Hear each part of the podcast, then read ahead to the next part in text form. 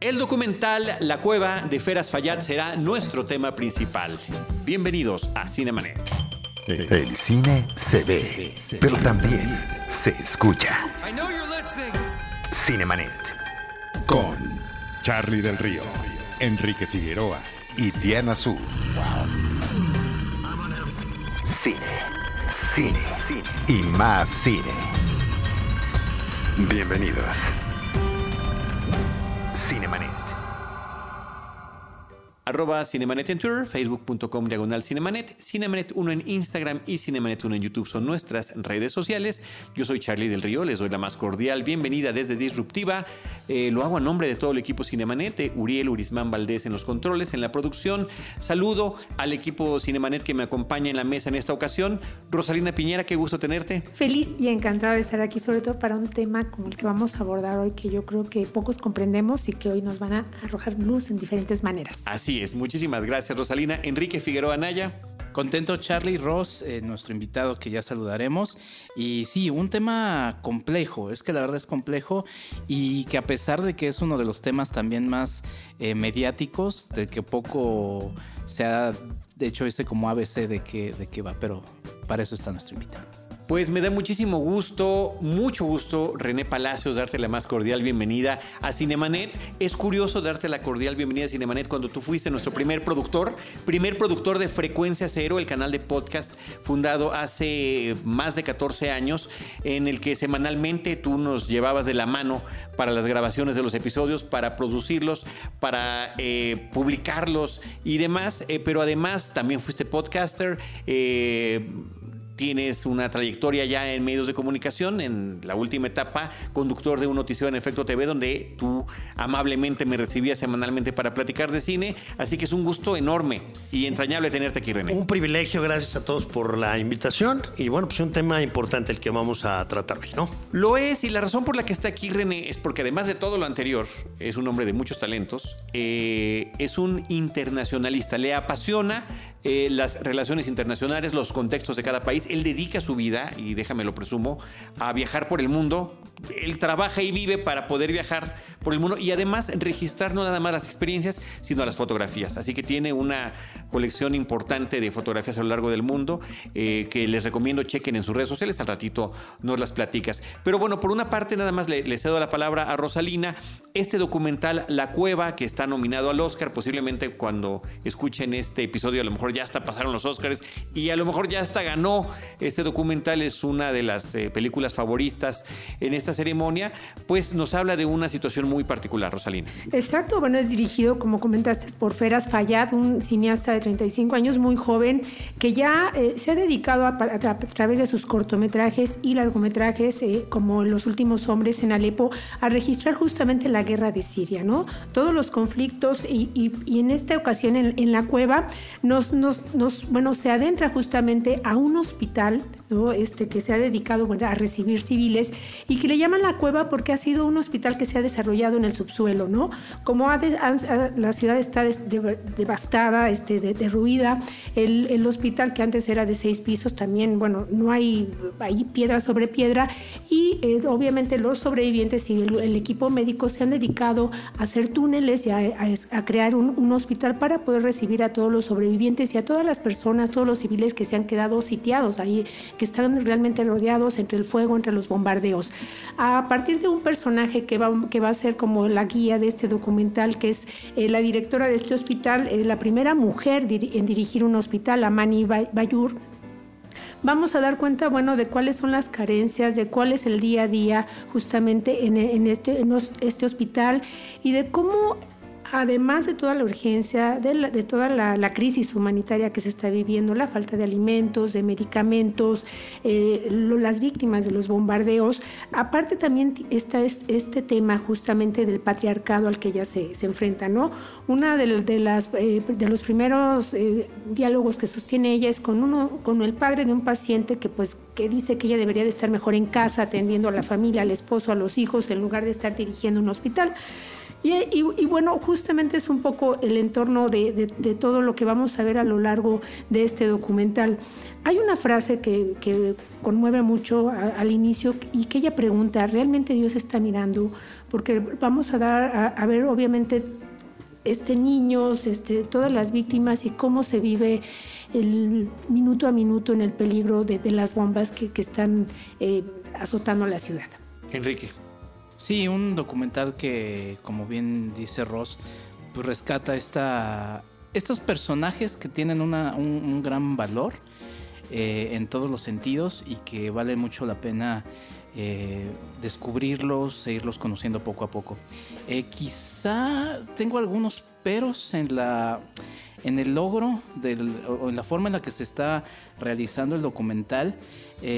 Uno que me saltó muchísimo fue la música, ¿no? Es una música muy manipuladora, ¿no? Cuando ya las imágenes son por sí mismas muy poderosas, es decir, o no sí manipuladora, pero también creo que sobra, ¿no? Porque pues ya las imágenes son muy, muy poderosas.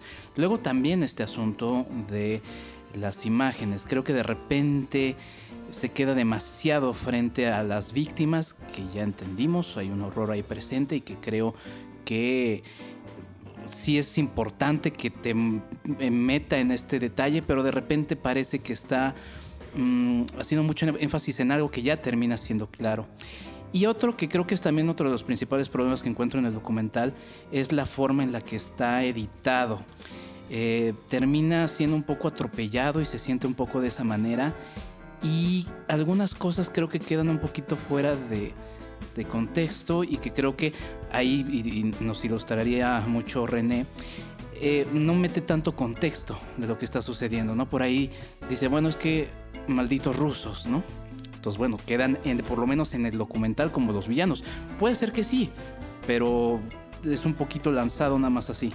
Y otra que sí al principio me sacó mucho de onda es, y, y, lo puedes entender de la parte del personaje, pero por la forma en la que está editado el documental, parece que es algo que, el documental está levantando como bandera. Le pregunta a la doctora a uno de los niños, ¿por qué estás aquí? Y el niño le dice claramente, este, pues porque mi mami está aquí, ¿no? Entonces ella dice, claro, porque tu mamá te trajo a este mundo. Entonces, creo que ahí hay algunos de los peligros que pueden banalizar un poco un tema tan complejo como el de lo que está sucediendo ahorita en Siria y que nos terminan llevando a otras cosas como pues, lo que el presidente Trump está eh, enarbolado por algún momento y justo uno de los problemas con los que amanecimos este 2020 tan atropellado.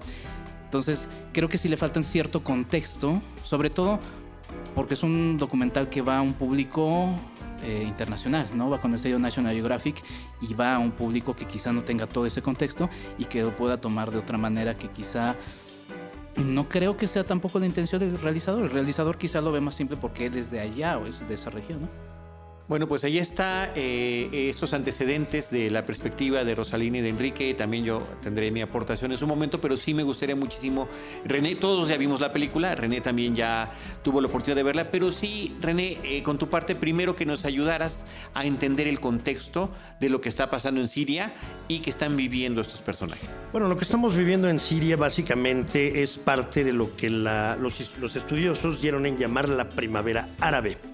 En ese sentido, hay que decir que dentro del mundo árabe la mayor parte de los países tienen regímenes autocráticos, son pocas las democracias existentes en el mundo árabe en general. Y bueno, a lo largo de la, de la última mitad, de la segunda mitad del siglo XX, el principio del siglo XXI, esta característica, bueno, siguió siendo propia de la mayor parte de las naciones árabes, ya sea en la modalidad de eh, repúblicas autodenominadas como tal, aunque fueran en realidad tiranías, autocracias, dictaduras absolutas o bien monarquías absolutas, como es en el caso, como es el caso de Marruecos, por ejemplo, con el rey Mohamed VI, o como es el caso de Jordania con el rey Abdullah II. En diciembre del 2010, en eh, una localidad tunecina llamada eh, Sidi Bouazid, una ciudad, diríamos, media, eh, ubicada en Túnez, eh, un vendedor de frutas fue detenido por la policía porque no contaba con el permiso municipal para vender frutas. Si a esto lo, acompañamos con la precariedad económica que ha caracterizado en los últimos años eh, la realidad propia de los países árabes, podemos entender por qué este vendedor de frutas se indignó hasta el extremo de decidir protestar prendiéndose fuego vivo. Entonces el hombre se llama Mohamed Bouazizi y fue el detonador, ¿no? Esta, esta, acción que él emprende, el detonador de lo que después se conocería como la primavera árabe. Para expresarlo en el tiempo más breve posible, este hombre se inmola, se quema, ¿no? En la plaza central de Sidi Bouaziz. Eh, esto indigna a las personas eh, que hacen una pequeña manifestación en contra del gobierno, en términos generales. El gobierno reprime de manera brutal. Esta represión genera más indignación en la gente, entonces las protestas populares se van extendiendo, la represión gubernamental va escalando y esto va generando una auténtica crisis de dimensiones inconmensurables, en este caso únicamente en Túnez, en donde en ese momento gobernaba y lo había hecho durante más de tres décadas Cine el Abidine Ben Ali, el dictador tunecino. Sin embargo, como las circunstancias económicas eh, de Túnez no son muy distintas de las imperantes en otras naciones árabes que comparten también esta eh, condición de ser autocracias. Este movimiento tunecino se fue contagiando y de pronto comenzamos a ver protestas populares en la Plaza Tahrir del Cairo, por ejemplo, en contra del gobierno de Hosni Mubarak, protestas populares también en Trípoli, en contra del gobierno de la dictadura de Muammar Gaddafi y prácticamente con mayor o menor intensidad en todas las naciones árabes en contra de los gobiernos autocráticos que en esos momentos pues imperaban. Estas protestas llegaron a un punto tal de represión gubernamental en cada uno de los casos que generaron una presión internacional que a su vez generó la salida, la caída de los dictadores que en cada uno de los casos habían venido gobernando en, algunas situaciones por más de décadas.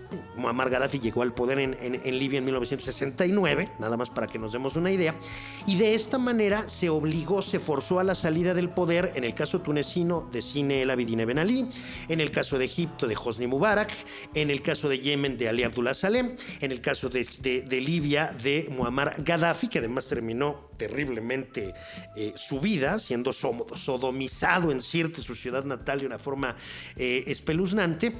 Y en el caso de Siria, todos esperábamos que el destino del dictador en turno, es decir, Bashar al-Assad, fuera el mismo, es decir, eventualmente terminara viéndose obligado a abandonar el poder, un poder que tenía 30 años ejerciendo y que había heredado de su padre Hafez el-Assad, al cual había llegado a través de un golpe de Estado para variar.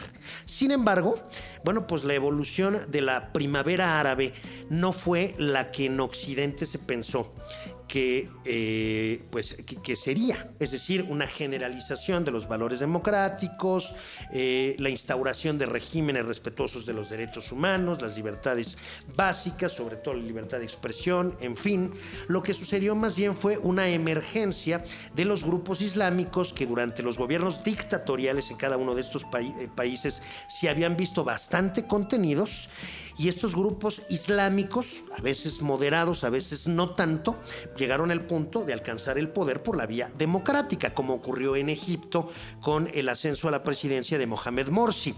Mohamed Morsi entonces comenzó a impulsar una agenda eh, que no era, diríamos, pro libertades, sino más bien pro islam moderado, ¿no? Y esto de alguna forma puso en riesgo los intereses de algunas minorías importantes como eran las minorías cristianas coptas egipcias que durante Hosni Mubarak y el, el régimen de Anwar el-Sadat y el régimen de Gamal Abdel Nasser no se vieron amenazados y ahora con la hermandad musulmana en el poder y Mohamed Morsi en la presidencia de Egipto sí comenzaron a, a verse amenazados y entonces el, el, ejército egipcio le da un golpe de estado a Mohamed Morsi, Abdul Fattah al-Sisi toma el poder en Egipto y actualmente, bueno, pues podemos decir que en el caso egipcio se le dio la vuelta al círculo. Se parte de una dictadura militar autocrática de un solo hombre absolutamente vertical y se regresa a una dictadura militar autocrática de un solo hombre absolutamente vertical. ¿Por qué? Porque la alternativa no era la democracia y los derechos humanos, la alternativa era la emergencia de el extremismo islámico. Y todo esto que ha ocurrido en Egipto, lo que ha ocurrido en Libia, que es un desgobierno absoluto, es un estado completamente fallido, lo que ha ocurrido en Yemen, que hay una guerra civil en Yemen después de la salida de Ali Abdullah Saleh, han hecho que Occidente ya ya se piense 77 veces antes de adoptar una posición firme respecto a lo que esté ocurriendo en alguno de estos países árabes, porque, insisto, la alternativa no es como se pensaba, esta democracia a la occidental, sino la emergencia de movimientos extremistas. Lo que vimos en el documental es claramente una zona controlada por las fuerzas prooccidentales de la oposición al régimen de Bashar al-Assad en Siria. El Ejército Libre de Siria o el, Frente Democrático Sirio son fuerzas que diríamos teóricamente sí quieren la instauración de un régimen democrático. Sin embargo, constituyen una minoría dentro de la oposición al régimen de Bashar al-Assad en Siria. La mayor parte de la oposición al régimen de Bashar al-Assad está formada por grupos extremistas islámicos, dentro de los cuales en algún momento destacó el famoso Estado Islámico para Irak y Levante, o conocido como ISIS, el Estado Islámico eh, Daesh, eh, dirigido por Abu, Bakr Baldadi, que lo que querían era el establecimiento de un califato. Y de hecho en los hechos, pues establecieron un califato que entre territorio iraquí y territorio sirio llegó a ocupar pues, una extensión mayor a la del Reino Unido. El documental se desarrolla claramente en una zona controlada por los rebeldes prodemocráticos sirios, rebeldes en contra del gobierno de Bashar al-Assad, y de ahí que hayamos escuchado estas expresiones dentro del documental de malditos rusos. ¿Por qué? Porque los rusos apoyan al régimen de Bashar al-Assad. Eh, esos aviones de combate fundamentalmente eran de la aviación rusa y maldito régimen, ¿no? El régimen de Bashar al-Assad. Y los rusos apoyan a Bashar al-Assad porque eh, la única base militar fuera de territorio ruso es la base naval de Tartus, que está en la costa eh, siria en el Mediterráneo. Entonces hay intereses geoestratégicos para Moscú que explican el apoyo que le ha brindado al régimen de Bashar al-Assad en esta guerra civil que ya se ha extendido desde diciembre del 2010 hasta el momento. Eh, no, bueno, nada más marcar que como, como se habrá notado el problema, o sea, el asunto es muy complejo y, quiero por eso aprovechar también la, la, presencia de René que nos está ilustrando con, que quiero marcarlo, la gente no lo ve, Charlie, pero no, no trae apuntes. No, no trae ningún apunte, no, todo esto se lo sabe de memoria. los nombres que No, no, no, no, bueno, nosotros sí estamos tomando nota. Mira, aquí no es que, no es que... un lindo cuaderno para tomar algunas notas. O sea, digo, no es por este decir eh, que no lo esperaríamos, pero eh, digo, nada más para reforzar el conocimiento de nuestro invitado. Y que viene, sí, pero como habías mencionado, Enrique, creo que sí, en este documental, en efecto, nos falta, digamos, como un contexto, porque para nosotros no solo hay una distancia geográfica, ¿no? Sino también estamos como muy alejados acerca de conocimiento, acerca, por ejemplo, de, un tema que obviamente tiene, me parece, una gran repercusión, que es, por ejemplo, la religión, ¿no? Y, todos estos sistemas patriarcales. Y que eh, un, un, documental eh, como este te invita no solo, bueno, a indagar, justamente más allá de lo que presentan los noticiarios, ¿no? Porque nos está eh, poniendo en la mesa también el tema humanitario, que queda muchas veces fuera. No, indudablemente. Además, lo que ha pasado en, en Siria es una crisis de dimensiones. nadie se lo esperó. Estamos hablando de 4 millones de desplazados, 300 mil muertos. Hay una crisis en Europa en torno a cómo lidiar con el flujo de migrantes procedentes fundamentalmente de Siria por esta guerra civil que no termina de eh, concluir, aunque hay que decirlo, en estos momentos el Estado Islámico militarmente está muy debilitado y la posición del presidente Bashar al-Assad es cada vez más sólida. Podríamos pensar que al final del día se va a convertir en el único superviviente, en el único tirano superviviente de la famosa primavera árabe, ¿no? Con el apoyo de los rusos, indudablemente. A mí regresando a lo que a lo que sé, porque indudablemente lo mío no es lo, las relaciones internacionales, eh, es un poco como en el manejo de la película terminan algunas cosas por ser interpretadas de otra manera por la forma en la que está presentado, ¿no? Eh, yo puedo entender perfectamente el enojo de la doctora cuando está eh, expresando una frase como la de, pues claro, es porque tu mamá te trajo al mundo que estás aquí, lo entiendo perfectamente, pero a la, la forma en la que está editado y presentado en una película que además va a un público mayoritariamente pues, de Estados Unidos, pues sí pienso que, ahí van una serie de mensajes. Y, y lo pregunto, René, en el juego de las naciones, porque pues tampoco hay que, eh, lo mencionaste, mencionaste Rusia, pero Estados Unidos también tiene intereses, ¿no? Si no me equivoco, y ahí tú me corregirás, eh, ¿y si se desprende de Al Qaeda o tiene alguna relación? La, la relación que tiene con Al Qaeda es que comparten valores. La- no, hay Ah. no, es- no es una escisión de Al Qaeda Ah. ISIS. Eh, la escisión, en todo caso, de Al Qaeda que existe en el conflicto sirio es el Frente al-Nusra, que también participa militarmente en el teatro de operaciones. Se parecen mucho, desde luego, porque si este documental se hubiera desarrollado en una zona controlada por el Estado Islámico o por el Frente al-Nusra, pues no habría habido una mujer directora de ningún hospital.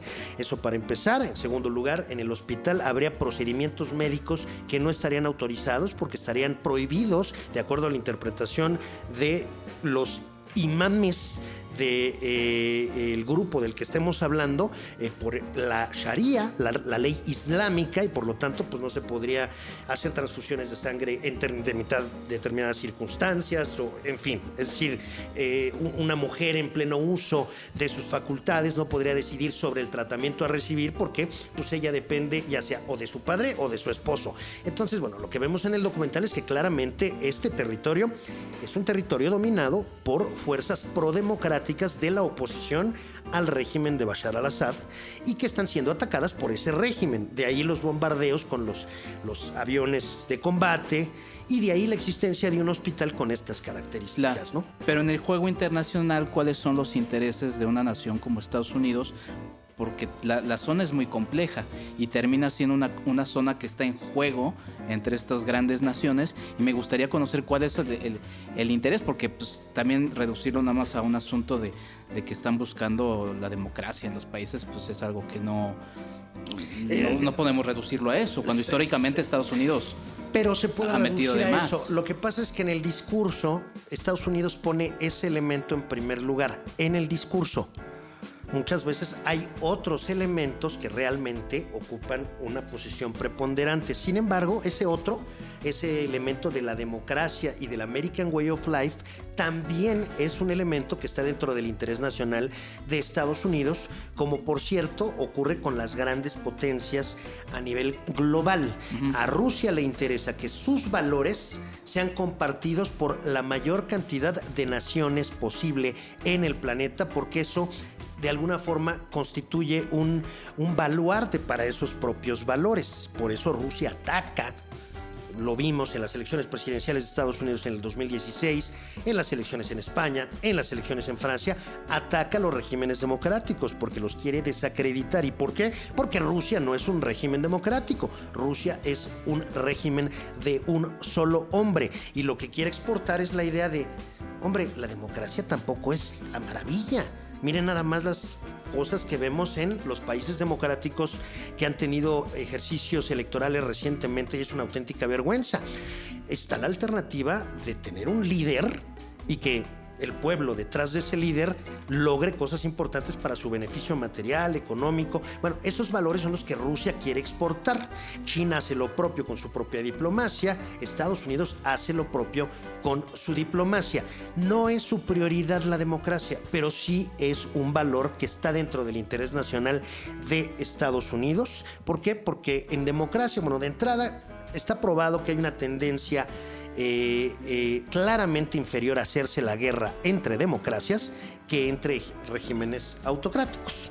O sea, hoy que estamos viendo que el Reino Unido se quiere salir de la Unión Europea. Sí. Pero un escenario en el que hay un ataque de la Royal Navy en contra de la a, Armada Alemana, pues sencillamente hoy por hoy es demencial, no, no está dentro de lo posible.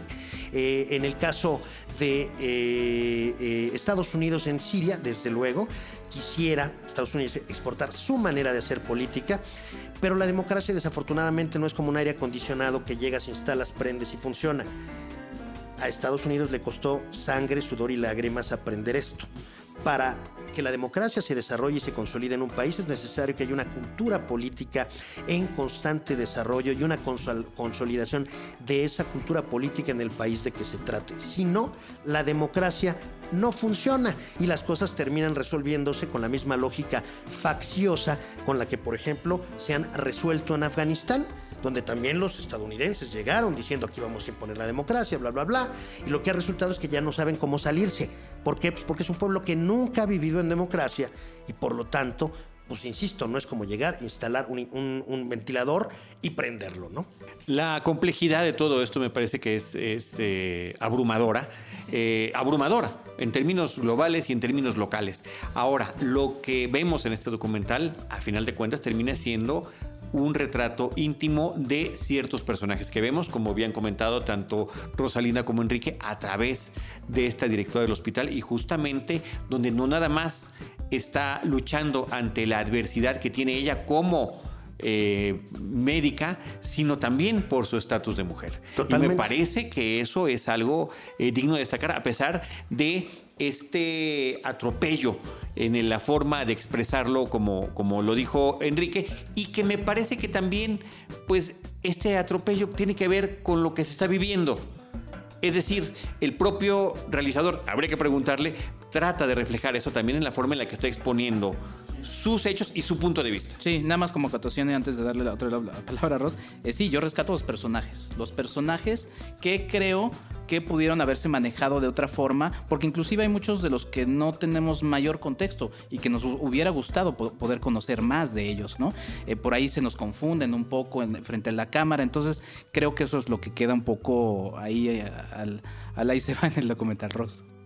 Bueno, yo eh, quisiera resaltar, por ejemplo, que en este caso eh, este documental es como muy valioso, digo, entiendo como, como dices, esta, que la forma tal vez de, de, repente no es afortunada por los recursos, las circunstancias en que ha sido este, eh, filmado, por obviamente los personajes, porque bueno, de repente como dices, la música quedaba de más, de hay unas situaciones que se entienden, pero creo que su, su, gran valor es justamente como situarnos en un momento pues, histórico crucial para un país para que, lo, digamos, a nivel internacional des, cuenta de, esta parte, ¿no? Yo creo que en, ese caso el cine, y quiero citar, por ejemplo, tan solo el hecho de, de las eh, armas químicas que, documenta justamente esta película, ¿no?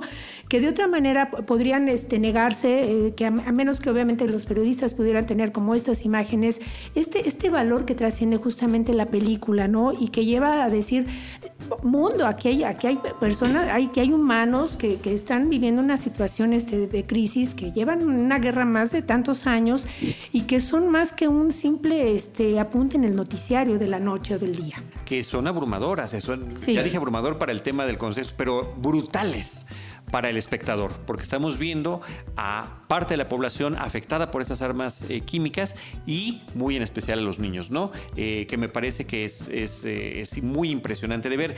René ya nos brindó todo este contexto, ya cada uno habló más o menos de lo que nos pareció la película. Después de todo eso, René, ¿cuál es tu opinión del filme como documental? Un documental además que, insisto, tiene luz en especial ahorita en México porque está por estrenarse comercialmente o ya estrenado comercialmente y que además está nominado a los premios Oscar.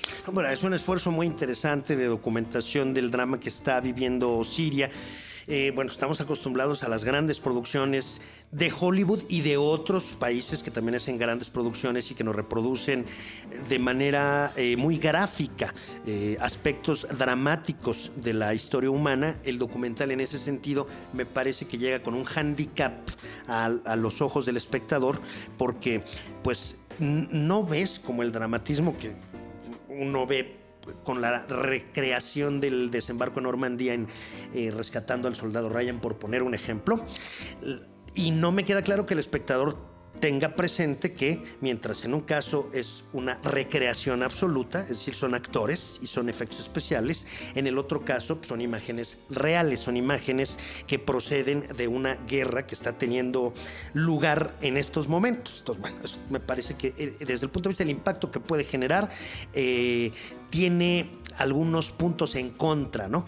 El esfuerzo me parece muy loable, sí hay mucha tendencia en este sentido los villanos en el documental son el régimen de quién? De Bashar al-Assad, los rusos que apoyan con su fuerza aérea al régimen de Bashar al-Assad y se deja un poco de lado todas las todos los demás asegúnes que tiene la problemática de la guerra civil en Siria. Además, se dejan ciertos cuestionamientos que no son fáciles de responder y que son auténticas trampas de caer en lo políticamente incorrecto. Porque veíamos que había debate entre los que aparecen, los personajes que aparecen en el documental, en torno a qué tendría que estar haciendo una mujer en un hospital. La mujer tendría que estar en su casa, atendiendo a los hijos, en fin. Como sabemos, la guerra civil en Siria ha causado una crisis migratoria muy importante para los países europeos y un argumento que no se dice mucho en los medios, insisto, porque es profundamente políticamente incorrecto, es, a ver, nosotros aquí en Alemania, en Francia, en España, eh, estamos ya más bien en la cuestión de eh, acción afirmativa para lograr equidad de género en las cortes, por ejemplo. Es decir, va a haber una ley para que eh, en el Congreso de los Diputados español haya misma cantidad de mujeres y de hombres. En esas andan los países europeos. Entonces, los países europeos dicen, no queremos llenarnos de gente que todavía está en el siglo XIV para reiniciar un debate en torno a si la mujer debe o no salir de la casa. Y digo, caray, decir esto es como un escándalo, porque estás diciendo, entonces estás, estás optando por rechazar a los sirios. Pues bueno, o sea, alguien lo tiene que decir, ¿no? No es que esté en pro de rechazar a los sirios, pero sí de entender que en términos de desarrollo civilizatorio en ese sentido y en materia de equidad de género, pues hay un rezago muy importante porque además estamos viendo un documental que se desarrolla, insisto, en un área controlada por una fuerza de las más moderadas, de las más liberales de todas cuantas están actuando en eh, eh, el drama sirio. Quiero que te imaginas lo que sería hacer un documental en una zona controlada por ISIS pues no puedes ni oír música porque lo prohíbe, lo prohíbe la Sharia, ¿no?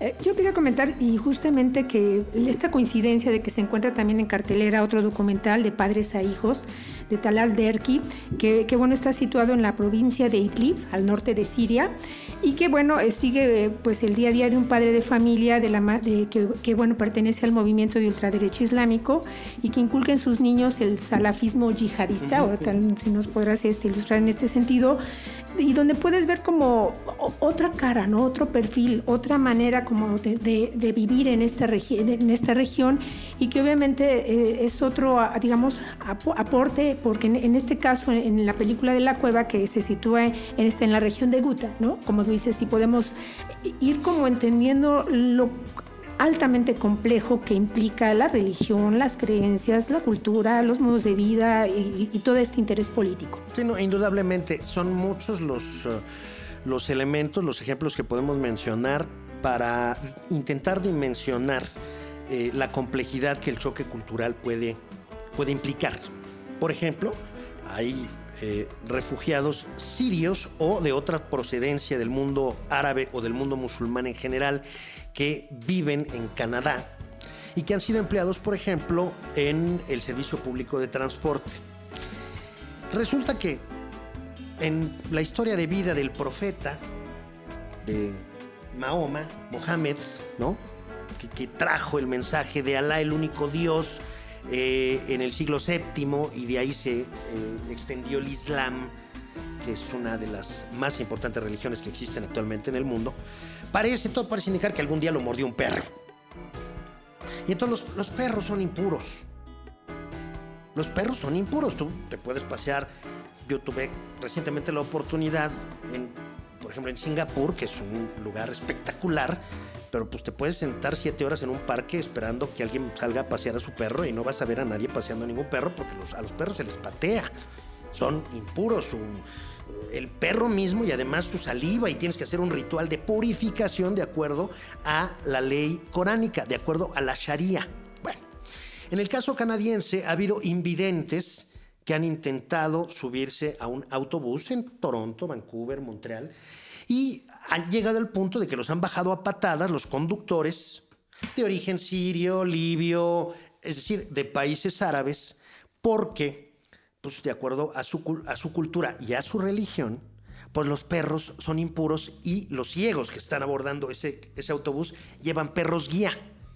Y cuando se les dice, oye, pues es que entiendo que pues tú para ti los perros sean impuros, pero pues estás en Canadá y pues aquí los ciegos tienen derecho a traer perros guía. No vamos a prohibirle a los ciegos tomar el transporte público porque tú que llegaste de un país en problemado a intentar encontrar una casa en donde no temas que te caiga un misil en un momento o en otro, pues consideres que los perros son impuros. Entonces, eh, no es sencillo cómo lidiar con ese tipo de cosas. Porque si tú le dices, bueno, mira, tienes dos opciones. O respetas a los ciegos con sus perros guía, o dejas de trabajar para el transporte público de Vancouver, por poner un ejemplo, no van a faltar las voces que digan, aquí está bien una discriminación en contra del chofer porque se le está impidiendo eh, practicar libremente su religión. Entonces, el problema es enorme es muy complejo. O sea, no, no hay blancos y negros, está lleno de, de, una enorme escala de grises y, y, eso no lo muestra, por ejemplo, el documental. Bueno, pues ahí está eh, esta visión que no nos deja más que más, más y más preguntas, preguntas sobre la pregunta, pero que te agradecemos mucho, René, que hayas eh, venido a compartir con nosotros. Un privilegio. Y sobre todo tu tiempo y el tiempo de haber visto la película. Un privilegio de verdad haber estado con ustedes. Gracias. Rosalina, ¿algún comentario final? Pues nada más, este, muchas gracias, porque bueno, así ya tenemos un panorama mucho más completo, del, podemos entender más la película. Y bueno, no la pierdan, está ahorita en cartelera La Cueva.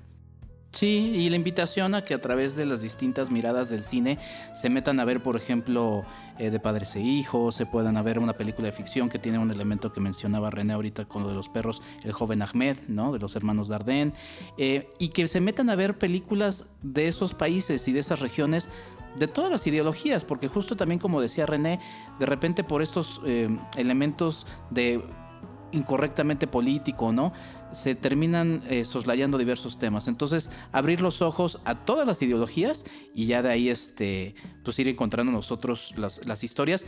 Y lo que rescato a través de esta película es las historias humanas.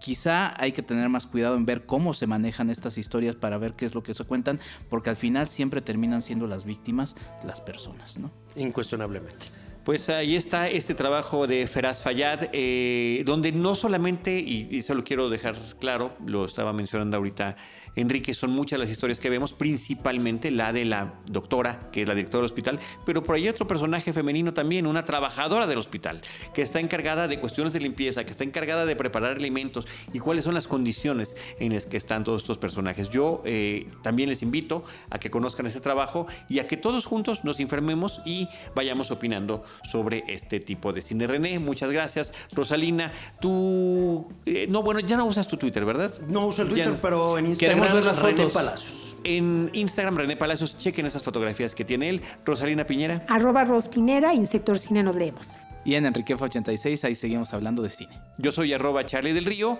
y les recuerdo que les estaremos esperando en nuestro próximo episodio con cine, cine y más cine. Esto fue Cinemanet. Con Charlie del Río, Enrique Figueroa y Diana Su. El cine se ve, pero también se escucha.